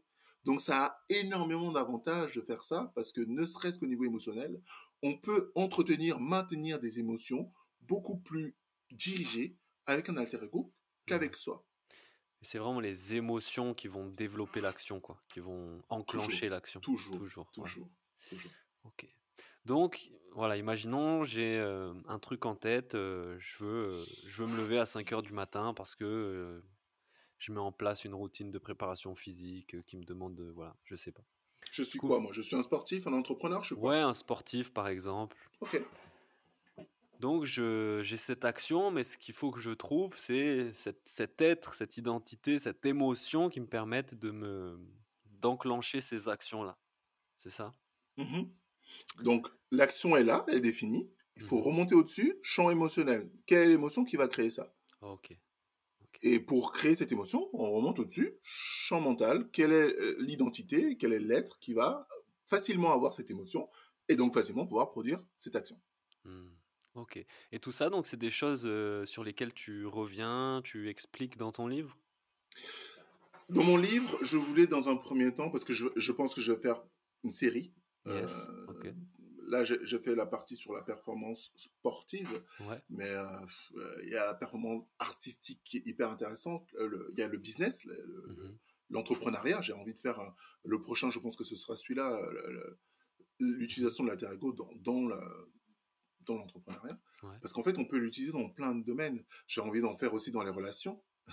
Parce que, par exemple, moi, je l'ai utilisé avec ma fille c'est important de comprendre que chez les enfants, c'est encore plus facile qu'avec nous. Ils sont déjà très proches, un, de leur imagination, deux, de leur champ émotionnel, et ils ont, ils ont beaucoup moins de blocage que nous. Donc, par exemple, moi, j'ai une fille qui a, qui a des, des, soucis d'apprentissage. En fait, simplement, elle, a, elle, est neurodivergente, donc elle a un cerveau qui ne fonctionne pas comme tout le monde. Donc, elle est, elle est taguée de dyslexique, de dyspraxique, mmh euh, de tous les dys qui existent, et elle est TDAH, donc elle a des troubles de l'attention. Et en réalité, si elle est face à une tâche répétitive, monotone, elle n'arrive pas à se concentrer. Au bout de 10 secondes, elle va penser aux oiseaux, elle va bouger dans tous les sens, et du coup, un devoir qui pourrait durer 10 minutes, il va durer une heure. Dès l'instant, je lui ai fait comprendre que elle pouvait être super Jade, et pas juste Jade, en définissant qui est Jade, ce que fait Jade, comment se comporte Jade, et l'émotion de Jade, elle va faire son devoir en 10 minutes. Alors que ce même devoir, elle le ferait en une heure et demie. Simplement parce que Jade, c'est pas elle. bien sûr, c'est elle, mais c'est une version d'elle qui, une version euh, alternative. voilà, c'est ça. Et en fait, euh, la psychologie nous apprend qu'on peut avoir des, centaines. On, c'est pas qu'on peut avoir. On a en nous des centaines. On, le fait, on le fait déjà. Par exemple, je vais prendre un, autre exemple qui me, qui me correspond et que beaucoup de personnes pourront s'identifier. Le timide. Je suis timide, par exemple, euh, en soirée.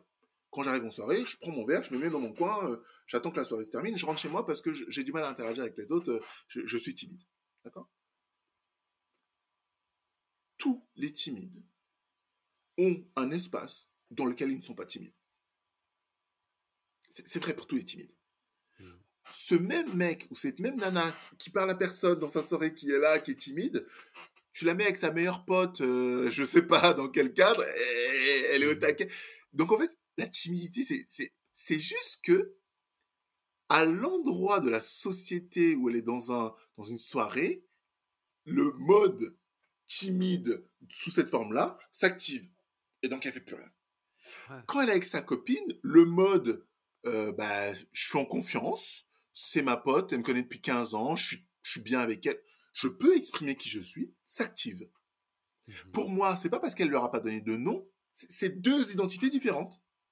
Ouais, je pense, ça me fait penser vachement aussi, je pense qu'on on peut l'expérimenter euh, vachement dans le milieu professionnel. Je sais que Bien par sûr. exemple, moi j'ai exercé le métier d'éducateur spécialisé pendant euh, pas mal d'années. Et Mhm. euh, bon, forcément, j'y allais avec tout ce qui... Enfin, c'est moi-même, mais Bien ça me demandait d'être dans une posture Eh particulière oui, parce que ça demande beaucoup de sérieux, beaucoup de bien sûr. concentration et, et de, de relationnel et tout ça. Donc forcément, t'arrives, ah ben là, je suis Paul éducateur. Eh oui. Et cette posture, tu vois, ce terme de posture, il est important. Cette posture, c'est pas parce que tu ne lui as pas donné le nom. D'ailleurs, là, tu le dis, Paul éducateur. Tu mets le mot Mhm. éducateur derrière Ouais, pour que tu saches que je rentre dans cette posture-là qui me permet d'amener mon travail, euh, bah, d'avoir les résultats que je souhaite avoir dans mon travail. Tu vois ouais. Et encore une fois, le cerveau, il le fait des milliers de fois. C'est pour lui, c'est pas dur. Le pôle éducateur va être aussi le pôle sensible avec sa copine, et va être le pôle euh, bonhomme avec ses potes. Il va être le pôle qui est peut-être, euh, je, je sais pas encore autre chose avec ses parents, qui va être le pôle différent avec son fils. Et mais parce qu'on a différents rôles et donc on a différentes postures et qu'on a différentes attitudes et qu'on a différentes émotions, ça fait partie de l'être. Ouais, Sauf que dans le le fait tous. modèle alter ego, Mhm. la seule grosse différence, c'est qu'on va donner un surnom, un nom à cette version de nous qui fait ça. C'est comme si à chaque fois que tu vas aller faire ton travail d'éducateur, tu vas plus dire Paul éducateur, tu vas dire euh, éducateur man. tu tu vois? Yes. ça change rien dans ta tête parce que c'est encore une fois, t'es pas obligé de dire à tout le monde, Eh, appelez-moi Ouais. éducateur man. C'est que toi et toi.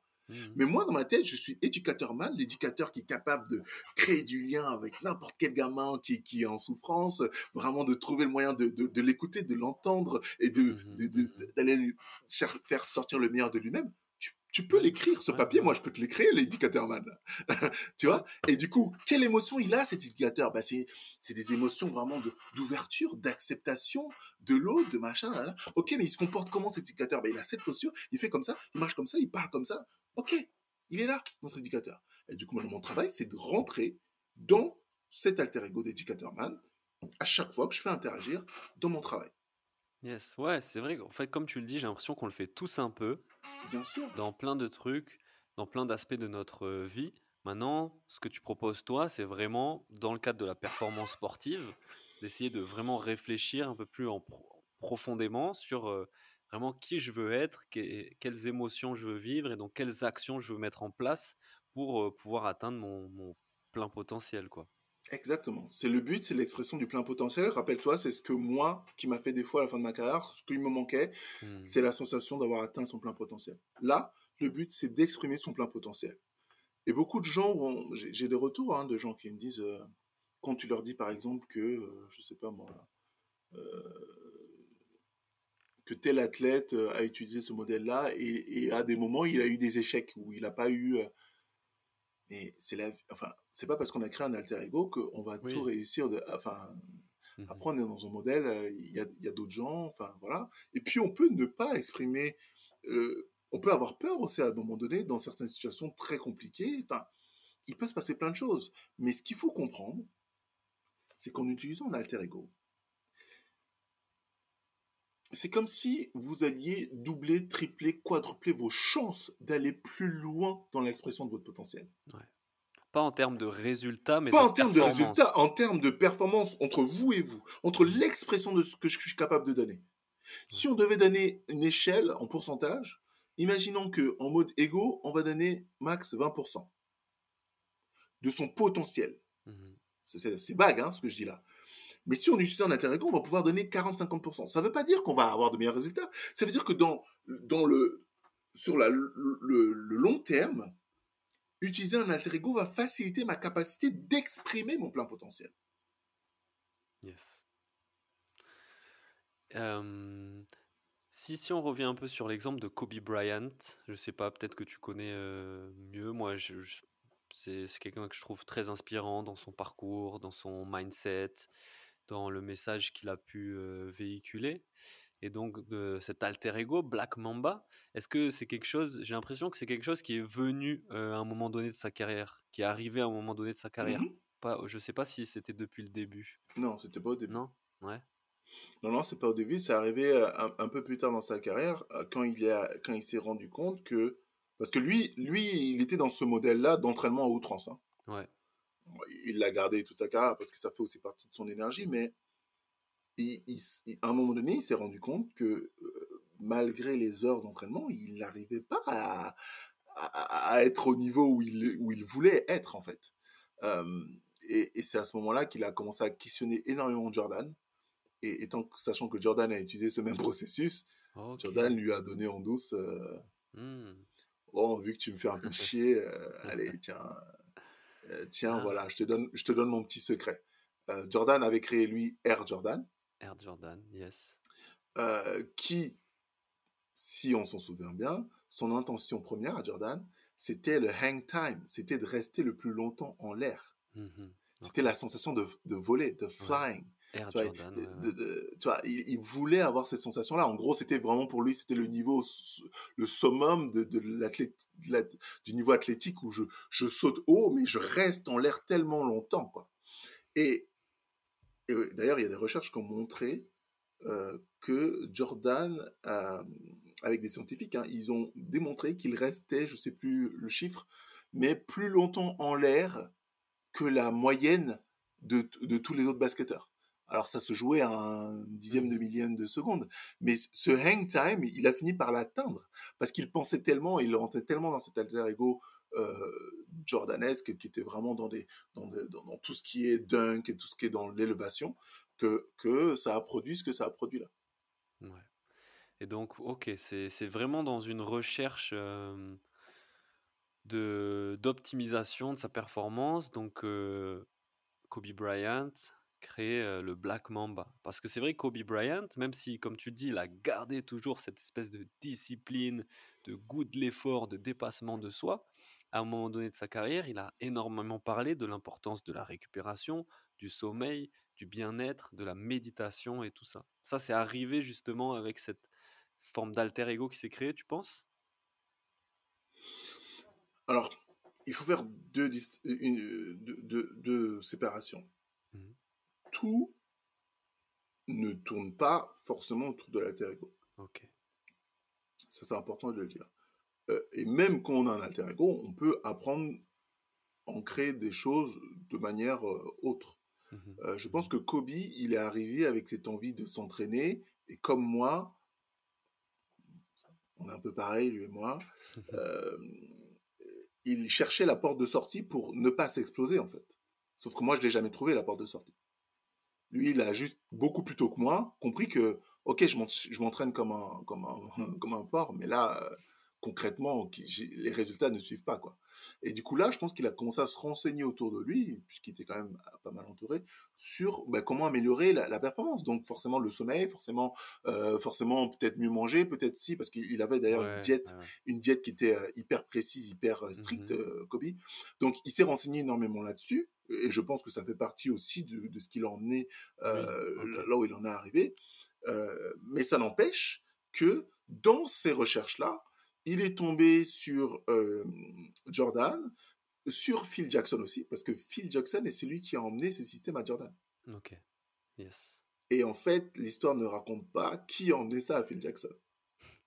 Ça, c'est le mystère. Ça, c'est le mystère que je ne peux pas divulguer. c'est un secret de fabrication. C'est-à-dire que moi, je connais la personne qui a coaché Phil Jackson.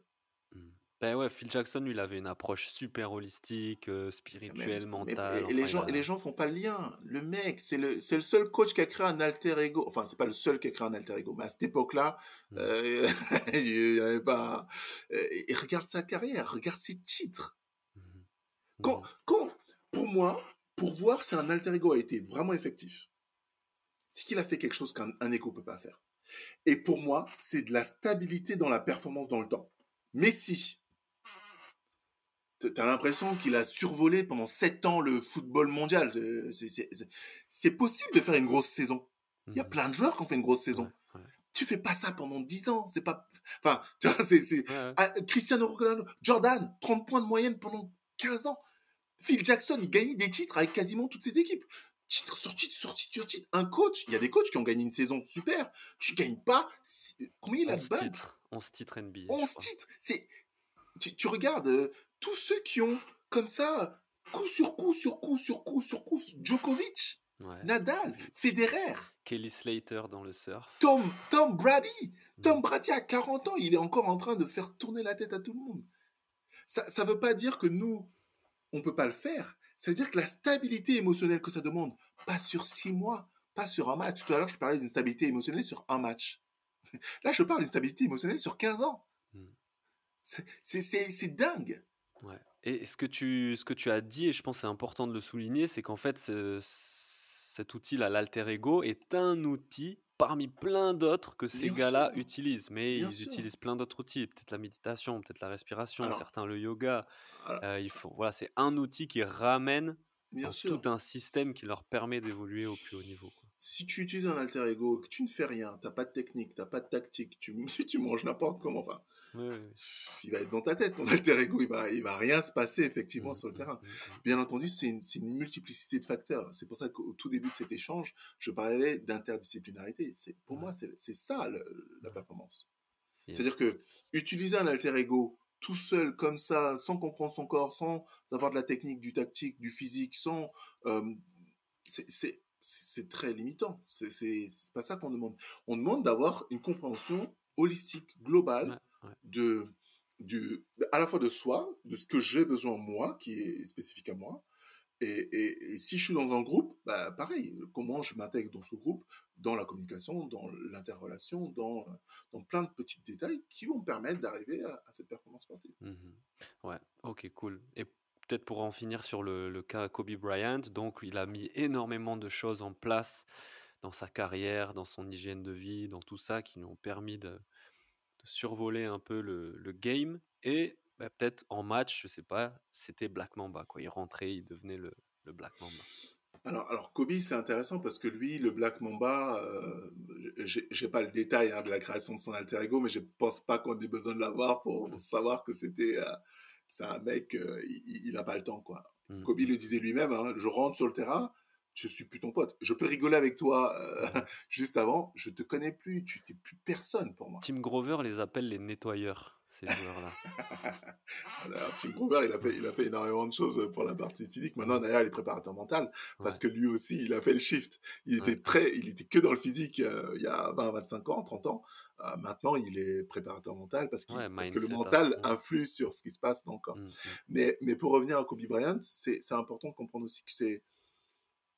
Euh, il y a d'ailleurs des vidéos où, où, il parle de ce qui s'est passé avec Pogazol euh, c'était euh, États-Unis-Espagne. États-Unis-Espagne où il est alors Pogazol c'était genre l'un des joueurs de sa franchise qui est très pote avec lui, ils sont très proches. C'est vraiment comme si tu jouais avec ton frère mmh et il lui est rentré dedans comme si c'était première action il le première action en gros voilà. Et même même les mecs des États-Unis étaient choqués. Mmh, mmh, C'est-à-dire que même ceux qui étaient de son côté, je dit mais il est en train c'est son pote mais parce que le Black Mamba, c'est plus, c'est plus son pote, en fait. Mmh, c'est, mmh. euh, Paul Galson n'est pas pote de Black Mamba, il est pote de Kobe. Mmh. Et Kobe, il est resté il est plus là, Kobe. Et donc, c'est vrai que c'est, quand tu as fait cette scission-là, ton objectif, c'est ça. C'est la performance, c'est, et dès lors que tu l'as déterminé, tu vas à fond. Quoi. Yes. Ok. Good, good, good. Euh, pour en revenir un peu à, à, toi, à ton parcours et tout ça, euh, donc là, tu, tu sors le livre qui s'appelle Alter Performance, mmh euh, qui sort d'ici quelques jours, c'est ça Le 9 mai, c'est ça. le 9, mai. Cool. Qui sera disponible du coup sur Amazon Sur Amazon en e-book ou en livre broché, donc en livre classique que vous pouvez recevoir à la maison. Cool, cool. Bon, je mettrai toutes les infos. pour rester sur les livres, quel est pour toi le livre peut-être qui a eu le plus d'impact sur ta vie? Waouh, il y en a quelques-uns. Alors après, moi, je suis très développement personnel aussi. Euh, mais euh, je sais que l'alchimiste, je l'ai dû le lire il y a 25 ans. Euh, il m'a complètement coaché de Paolo Coelho. après, le pouvoir du moment présent, pour moi, c'est hmm. un bijou. Indispensable, c'est pareil, c'était il y a 20 ans, ça. J'ai l'impression que le temps passe. c'était, parce que ouais, j'étais dans la vingtaine, quoi. Je me questionnais énormément. Et alors, je te dis pas que j'ai tout compris les premières fois que je les ai lus, ces livres, hein, mais je sais qu'ils ont déjà, ils ont lancé quelque chose. Mhm. Euh, donc c'est toujours des livres qui ramènent à soi, à l'introspection, à la compréhension de Mmh. soi. c'est ça qui est magique avec ces livres, c'est que tu peux les relire aujourd'hui, dans deux ans, et tu vas avoir une nouvelle Ah mais, lecture mais, toujours. Mais moi d'ailleurs je le fais euh, consciemment. hein. Toujours tu laisses passer quelques années et tu reprends le même livre qui est sur ta bibliothèque là, boum, tu le reprends. Tu l'as déjà lu dix fois, mais tu vas et tu vas revoir des éléments mhm, où tu vas le comprendre avec un autre prisme, un autre truc. Donc c'est toujours très intéressant de relire un livre, même si vous l'avez lu cinq fois, relisez-le quoi. C'est pour ça que pour- c'est important. euh, bon, on n'est pas obligé d'avoir la version brochée, hein, même la version e-book, donc vous l'avez dans votre ordinateur, mais relire de manière régulière parce que on va toujours comprendre des choses. Mais plus récemment, euh, bah, je l'ai là d'ailleurs. Quand il est à côté de moi, c'est que c'est c'est- The Alter Ego Effect de Todd Herman. Euh, Celui-là, il est, il est fantastique. Quoi. Il est fantastique. C'est euh, il y a de Bouddha et de Badass aussi euh, de Vishen Lakiani qui, qui est énorme. Tous ces livres-là traitent de euh, euh, l'identity shift. C'est la capacité de, de changer d'identité. Donc Vishen Lakiani dit que c'est la, la méthode secrète de tous les chefs d'entreprise euh, euh, performants américains. Qu'on parle de, de Steve Jobs à l'époque. Regardez simplement, Steve Jobs, il était toujours habillé pareil. Ça, c'est ça, c'est un, c'est un truc d'alter ego, ça. C'est-à-dire, un alter ego, comprenez bien que quand vous l'activez, vous pouvez aussi lui donner des fringues. Comme un costume, en fait. comme un costume, comme Superman. Vous voyez, Superman, comment on reconnaît Superman? Eh ben, il est là avec sa cape, avec son. Ben voilà, mais si Superman, il arrive en chemise, t-shirt, euh, avec, euh, avec des tongs, C'est ouais, ben, eh ben voilà, c'est plus Mhm. Superman. Il est habillé pareil. Ouais, ouais. Il est, il est il est, on lui met des chaussettes, on lui met des tongs, on lui met un t-shirt, on lui met un short. C'est, c'est Clark Kent, c'est pas Superman. Mhm, mhm. Donc, quand Steve Jobs se pointait avec le même, le, le- le même outfit, comment dire, c'est-à-dire le- le- les mêmes fringues constamment, c'est parce que ces fringues, c'était les fringues de son alter ego. Euh, Zuckerberg fait la même chose en ce moment, toujours habillé pareil. Vous le voyez tous les jours, il habillé- tous les meetings, il habillé pareil. C'est parce qu'en fait, ils ont défini un cadre. euh, mon alter ego, il sera comme ça, et il sera habillé comme ça. Et donc, en fait, on a, on a euh, cette compréhension que sh- shifter d'identité, c'est ce qui nous permet d'être beaucoup plus stable mentalement, émotionnellement, et pouvoir donc accomplir des tâches complexes, difficiles, que notre ego ne pourrait pas accomplir. C'est ça qu'il faut comprendre. Mhm. Notre ego, il foirerait si on lui demandait de faire ça pendant 10 ans.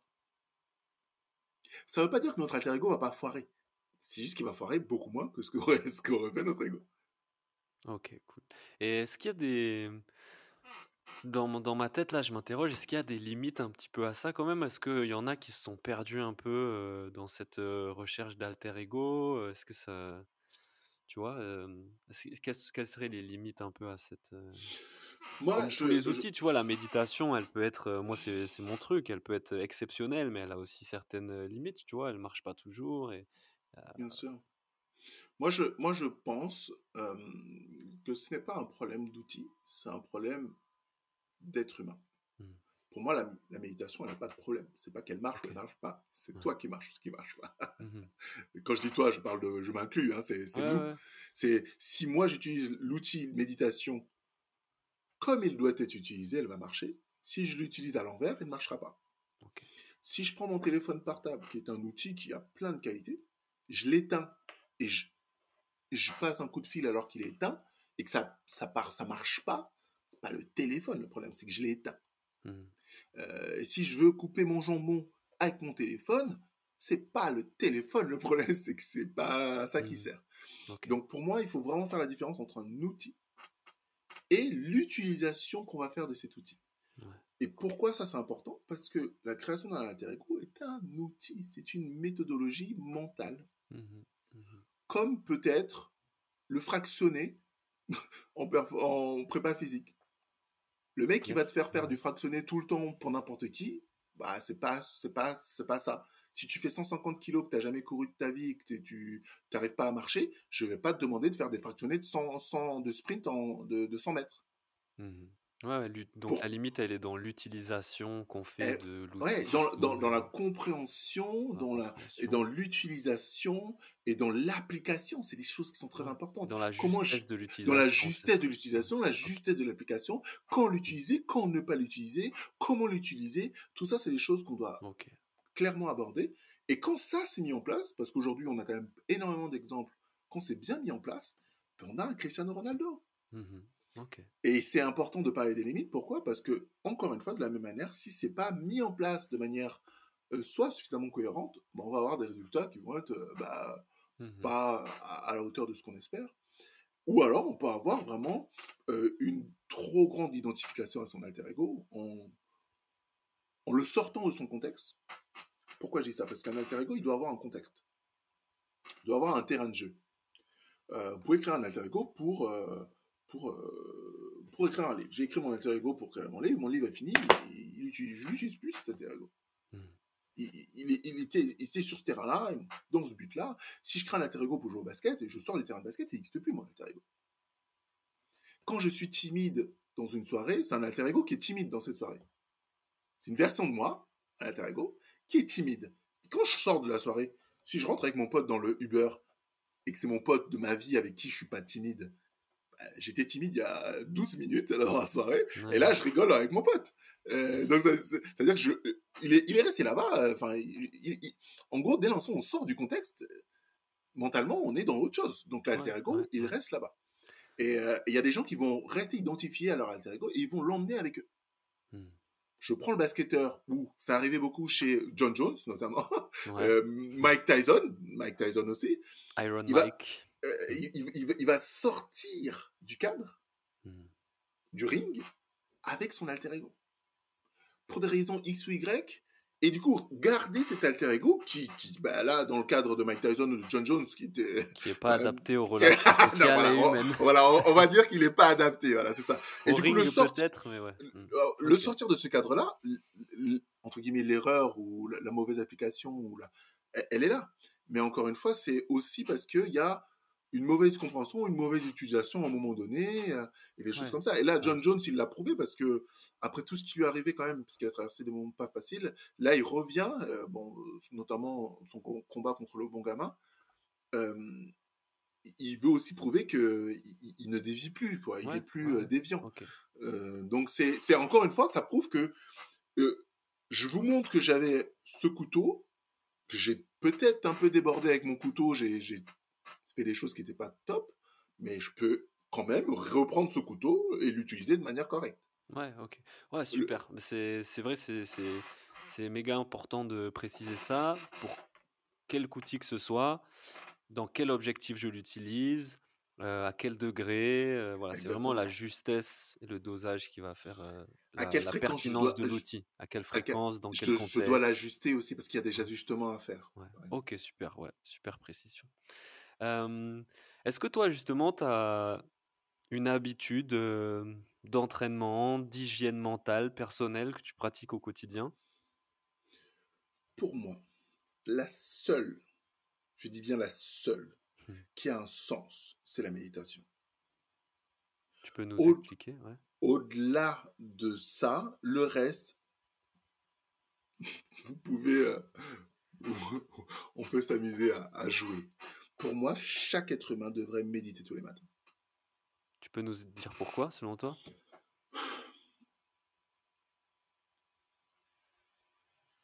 Notre, notre système est fait avec deux pédales. La pédale accélération et la pédale frein. Le système nerveux que l'on a et notamment le nerf vague, qui est le plus long nerf du corps humain, qui prend sa base à, la, base du crâne et qui est le plus long, qui descend jusqu'au pied. Donc il est relié à la gorge, il est relié au, au, dans la cage thoracique, qui descend dans les nerfs, descend dans les jambes. C'est le nerf le plus long du corps. Ce nerf-là, il, il est le nerf central du système nerveux. Le système nerveux, il a un accélérateur un frein. Sympathique, parasympathique, Exactement. D'accord. Sympathique, parasympathique. Donc le sympathique, c'est ce qui accélère, c'est ce qui fait bouger, c'est ce qui fait parler, c'est ce qui fait sauter, c'est ce qui fait super. L'athlète, si on revient à la pratique sportive, il utilise du sympathique. Hmm. Moi, dans mon histoire, j'étais sympathique à fond. Si on revient dans le parallèle de la voiture, imaginez que vous conduisez votre voiture sans jamais utiliser le frein. C'est que de l'accélération. C'est-à-dire que on oublie le frein, je, conduis ma voiture en accélérant. Si je veux ralentir, j'enlève un peu mon pied du frein, mais je ralentis, je freine pas, en fait. Je, je juste enlève mon pied du frein. Et si je veux réaccélérer, si vous conduisez comme ça, déjà, un, votre moteur, à mon avis, il va pas faire long feu. Et deux, vous allez, à un moment donné, vous y arriverez pas. Mmh, mmh, mmh. C'est comme ça que l'on vit. Le stress tue. Stress kills. C'est ce qu'ils disent aux États-Unis. C'est vraiment, aujourd'hui, ce qui crée le plus de maladies, 95% des maladies chroniques sont créées par le stress. D'accord? Donc, le stress, c'est la capacité à notre corps, c'est juste d'appeler, d'appuyer sur l'accélérateur. On passe notre journée, du soir au matin, à appuyer sur l'accélérateur. On va au travail, on va chercher les enfants, on va faire les courses. Ça, c'est le stress du corps. Il y a le stress qui est fait par les émotions, il y a le stress qui est fait par le champ mental. Le stress du champ mental, c'est se préoccuper de demain, se préoccuper de ce qui s'est passé la semaine dernière, euh, se prendre la tête euh, euh, parce que tel collègue a dit telle chose, les pensées. Tout ça crée énormément de stress. Et ce stress-là, si on veut commencer à freiner, si on veut commencer à ralentir, on doit absolument trouver des activités qui nous permettent d'aller vers le frein. Et il y en a pas mal des activités comme celle-là. La lecture, par exemple, aujourd'hui, lire un livre, ça va faire ralentir. Des exercices respiratoires, c'est pour ça que j'adore la respiration. Mmh, mmh. Ça permet de faire shifter le corps de sympathique en parasympathique. La méditation, c'est le Saint Graal. Alors maintenant, il faut comprendre. C'est pas juste se dire, tiens, euh, méditer, c'est super, je vais méditer. Non, comprendre. Ça a un impact absolument énorme sur chaque cellule. Au niveau, même au niveau de la respiration cellulaire, la, méditation a un impact. La cellule va mieux fonctionner, mieux interagir avec les autres. Hmm. Pour la régénération cellulaire, pour, pour, pour tellement de choses, à la fois pour notre cerveau, pour nos émotions, la régulation de nos émotions, euh, et, et même dans l'aspect physiologique. Donc notre capacité à nous remettre au repos, se mettre immobile, revenir à notre respiration, nous calmer, nous détendre, s'endormir, est l'une des meilleures choses qu'on puisse faire. J'ai envie de dire Amen. Mais c'est parce que c'est tellement vrai chez les enfants, chez mmh. les adultes, chez Et comme tu dis, on nous, on nous apprend pas à, à, utiliser cette pédale de frein. Et les techniques, les, les outils, les petits trucs qu'on peut faire pour... Euh, pour, pour moi, c'est essentiel. Et aujourd'hui, le sportif de demain, il sera comme ça. Et je dis de demain parce qu'il y a des gens qui ne comprennent pas que les sportifs d'aujourd'hui sont déjà comme ça. Ceux qui mmh. sont tout en haut. On va citer Haaland. Mmh. D'accord? Tout le monde est là, waouh, Haaland. C'est quoi sa célébration? Il se met en posture de méditation, c'est ça? Ouais. C'est clair. Moi, je, moi je, je, comprends pas comment le message est pas suffisamment clair. C'est, le, le, gars, il marque trois, il, il, les marque que par trois, les buts. que des triplés, il est monstrueux. Sa célébration, c'est ça. Et il n'y a pas, il y a pas quelqu'un qui se dit, tiens, il y a un truc là derrière. Il est en train de nous dire quelque chose. Ouais. Mmh, je suis convaincu aussi que dans le milieu du sport et même plus globalement chez tout le monde, d'ici 5, 10 ans, allez, pour, pour faire large, tout le monde méditera à un moment donné. Enfin, ce sera comme se laver les dents en fait. Dira quoi, tu t'es pas, t'as pas médité ce matin, mais tu t'es pas lavé l'esprit un peu. bah, en tout cas, je l'espère, je l'espère. Et, en tout cas, c'est la direction que, que l'on prend. Mmh. On en parle de plus en plus. Il y a énormément d'outils qui sortent dans ces directions-là, de d'applications. Enfin voilà, moi c'est le fait d'en parler et notamment. Euh, ce que toi tu mets en place avec avec avec tous les outils et enfin le podcast enfin mmh ça fait partie de ces éléments là qui permettent, à ton niveau, bah, de démocratiser aussi cette activité-là. Yes. Donc tu dirais que c'est l'habitude qui a peut-être le plus amélioré ton bien-être, la méditation? Mais euh, elle n'est même pas comparable aux autres. Parce que, pourquoi je te dis ça? Parce que j'ai, j'ai quand même énormément, moi, de soucis à maintenir une habitude. Moi, j'ai, j'ai, le trouble de l'attention que ma fille a développé, il vient de moi. Mmh donc moi, j'ai beaucoup de mal à, rester en place euh, et, à, faire quelque chose dans le temps. C'est ultra compliqué. C'est pour ça que j'ai jamais écrit ce livre, parce que mmh moi tout seul, je, je, je, parle dans tous les sens. Ça s'entend d'ailleurs quand je parle. Mais, mais c'est important de comprendre que depuis que je médite, c'est pas que je méditais pas avant, parce que je méditais avant, mais de manière euh, complètement euh, Ouais, pas ouais. régulière. Et puis je méditais un coup de 3 minutes, un coup de 10 minutes, un coup. Tu sais, il n'y avait Mmh. pas du tout de. Là, je me donne, je me suis vraiment dit, alors maintenant tu vas te calmer, tu vas garder une seule habitude. Parce que moi, j'essayais de faire 12 habitudes en même temps. Ouais. Tu, sais, tu changes ta vie en disant, à partir de demain, je vais aller au sport, je vais courir une heure, je vais faire ci, je vais faire ça. Non, là, je me suis dit, une seule, une seule chose dans la journée, c'est que ça. Le reste, tu fais comme tu veux. Ça, tu es obligé de le faire. Et ben depuis que je fais ça, c'est. Fantastique. J'essaie de le faire matin et soir minimum. Et Cool. très souvent dans la journée, je me prends un temps. Ça Ouais. peut être 10 minutes, un quart d'heure. Juste me rendre immobile, me détendre, me poser. Et être en moi, être ici et maintenant. Revenir à ma respiration. C'est des choses, ça, on n'a pas besoin de faire des... Pas obligé d'aller dans des trucs compliqués. C'est juste cette capacité à revenir à soi, s'installer dans l'ici et maintenant, dans son corps et être là. Top, génial. Quel a été ton plus bel échec et pourquoi? Ah, pour moi, c'est clairement ma carrière sportive. C'est celui qui m'a drivé le plus et qui me drive encore. Euh, j'en ai eu, j'en ai eu de très très beaux, des échecs. Mais de manière, dans le temps, comme ça, c'est. Je, je pense que j'aurais pu faire quelque chose de très très beau si j'avais appliqué ces éléments que je transmets aujourd'hui euh, euh, quand j'étais jeune. Hmm. Parce que je pense qu'entre 15 et 18 ans, j'étais une machine de guerre. Et peut-être que j'aurais pas été le meilleur basketteur du monde, mais j'aurais fait quelque chose de très beau, je pense. Mhm. J'aurais pu faire quelque chose de pas mal. Donc euh, pour moi, c'est l'un de mes échecs les plus cuisants. Mais aujourd'hui, pour moi, c'est l'une de mes plus grandes forces. Donc euh, je suis très heureux d'avoir fait cet échec-là, parce que sans ça, je je, je serais pas où je suis, je comprendrais pas ce que je comprends. J'aurais pas étudié comme j'ai étudié si j'avais réussi ma carrière. J'aurais juste fini en me disant, oh, je suis super fort. Là, aujourd'hui, j'ai fait tellement de choses grâce à ça. Yes. Et ta plus belle réussite? Euh, je pense qu'aujourd'hui, ça reste euh, d'avoir accompagné un joueur NBA, euh, pouvoir me retrouver euh, dans, dans cet euh, univers-là qui était à la fois l'univers dont je rêvais en tant que basketteur, mais en tant que coach, je pense qu'on est tous euh, Mhm. sensibles au, au plus haut niveau, que ce dans n'importe quel sport. hein, euh, mais là, c'est quand même un environnement qui est très particulier et je suis très heureux de l'avoir euh, de l'avoir côtoyé. Chouette. Et aujourd'hui, quel est ton plus grand challenge du coup? C'est maintenir ma vision.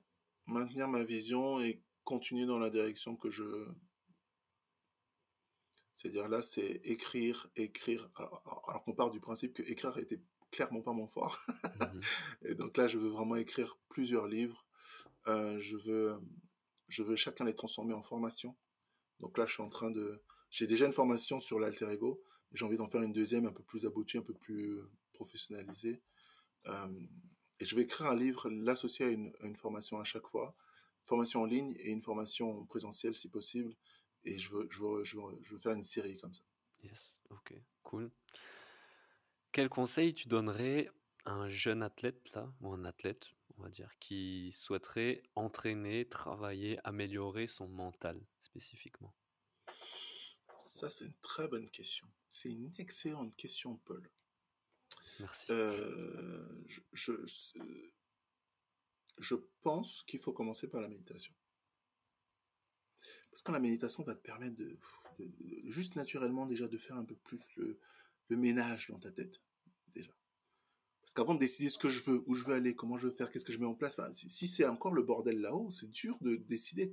Enfin, c'est dur. Très souvent, on décide, mais on décide avec les mauvaises données. Donc moi, je pense que c'est juste déjà une pratique de méditation.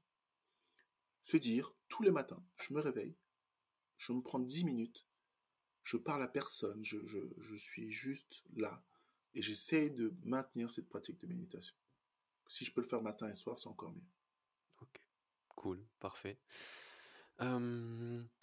Question que je pose maintenant euh, aux invités parce que euh, on se rend compte que la musique a un impact euh, énorme sur la- le mental, euh, la performance et tout ça. Est-ce que tu aurais une musique à recommander pour la playlist méditation? Wow, ah, je suis pas sûr que je puisse t'en proposer une. Moi, je suis très sensible à la musique parce que, comme tu viens de le dire, c'est. En fait, c'est émotionnel, hein, la musique. Hein. Mmh. Et du coup, si tu veux changer, shifter une émotion, Ouais. utiliser de la musique, c'est excellent. Mais après, moi, j'ai des musiques spécifiques à moi Oui. Ok. qui, je sais, me mettent dans certaines émotions que Mmh. j'utilise. Je peux pas les partager parce que c'est, peut-être pas le cas pour tout le monde. Enfin, Ouais, ça, se ouais. trouve. euh, Mais si on fait une playlist méditation, il faut que toi, tu y mettes un son. Tu mettrais lequel? Là, la question est mieux tournée. Ça demande réflexion, là. Je suis en train de me dire. Ouais, je te prends par surprise. Ouais, tu me prends par surprise parce qu'il y a. Attends, je vais ouvrir moi. je vais voir mon YouTube. Attends, attends, attends. Euh, attends, ou alors. Non, parce qu'il y en a, il y en a que je. Ah si, je l'ai, je l'ai, je l'ai, je l'ai, je vais la retrouver. C'est. euh, Comment elle s'appelle cette chanson? Euh, Le temps que Sep cherche, de coup, Oui. je vais, je vais vraiment le faire. Je vais sur euh, Spotify, sur Deezer ou sur ma chaîne YouTube, je vais faire une playlist Ah, tu l'as pas méditation. encore faite? Non, mais là, j'ai je, je commence à avoir quelques recommandations de, de sons. Et donc, je mettrai à chaque fois la, la recommandation de, des invités qui, qui viennent dans le podcast. Alors, j'essaie de retrouver euh, Amélie Poulain. Ok. Alors, La, du ban- tout- la bande originale du, du film Amélie Poulain, c'est ça? Euh, Est-ce que c'est la bande originale? Tu sais Ah, voilà, Contine d'un autre été. Ok. Continue Tu d'un autre été, c'est je- qui qui c'est qui- il y a parce que je l'ai sur YouTube, c'est un pianiste euh, célèbre, Yann Tiersen. Ouais, c'est ça. Ouais, Yann je crois que je vois le morceau euh, de piano, ouais. Ouais, ouais, ouais, c'est le morceau, ce morceau de piano là, il est top. Ok, cool. On va, on va le mettre. Euh, est-ce que tu aurais un invité à me recommander pour parler sport, préparation mentale, tout ce qui touche de près ou de loin à ces, sujets-là? Un invité que je connais? Ouais, que par exemple, que tu connais, voilà, tu- qui pourrait être intéressant d'échanger avec, de- sur sa vision, son approche. Ça peut être un sportif, ça peut être un coach, un préparateur mental. Ah, T'as dit un mot magique, t'as dit coach. J'étais en train de chercher dans tous les gens que je connais. Quand t'as dit coach, l'image s'est arrêtée tout de suite. Pour moi, le coach que j'affectionne le plus, qui pour moi, juste en, en- en étant proche de lui, en regardant ses entraînements, comment il gère ses matchs, comment il gère, je, je me dis toujours c'est un génie, c'est Guillaume Vizade, Coach de Coach. basket? de basket de Vichy, clairement. Ok. Ok. Guillaume Vizade.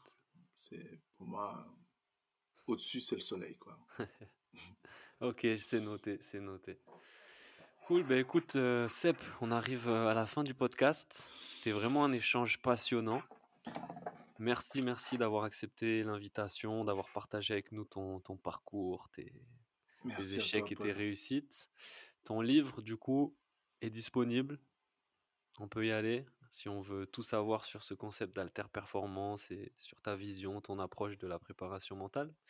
Où est-ce qu'on peut te retrouver aussi si on souhaite te Sur mon, sur contacter, mon suivre site euh, bistato.fr, B-E-S-T-A-T-O.fr. Ok.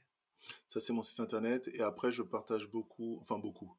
Je, je, je, il y a beaucoup de choses qui passent par euh, mon Instagram aussi. euh, euh, Ça marche. Je mettrai, je mettrai tous, ouais, les, les, les liens.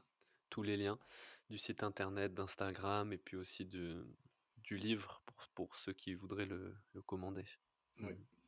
En tout cas, je te remercie beaucoup parce que c'est, j'adore ces genres d'échanges et, euh, et ça permet de, à la fois transmettre, mais ça permet aussi de, de, de donner de soi, quoi. De, Mhm, parce que c'est- du coup, c'est ma patte, c'est ma vision de la préparation mentale. C'est pas du tout quelque chose de. euh, Il y a plein d'autres personnes, préparateurs mentaux aussi, qui peuvent avoir une autre vision. Et pour moi, c'est la complémentarité des visions qui fait quelque chose de beau, quoi. Donc, euh, c'est. Merci de m'avoir donné cette euh, possibilité euh, de pouvoir exprimer ma vision de, de la préparation mentale. Yes, avec Et plaisir. de la performance, et de la performance euh, dans un championnat. Non, c'est un plaisir. Très beau message. Pour finir ce podcast, euh, je te remercie encore une fois. Merci à toutes celles et ceux qui l'auront écouté. Euh, et puis on se retrouve bientôt dans un nouvel épisode. Merci beaucoup, Sep. Je te souhaite beaucoup de réussite et de, Merci et beaucoup, de Paul. pour la suite. Salut, ciao. Ciao, ciao.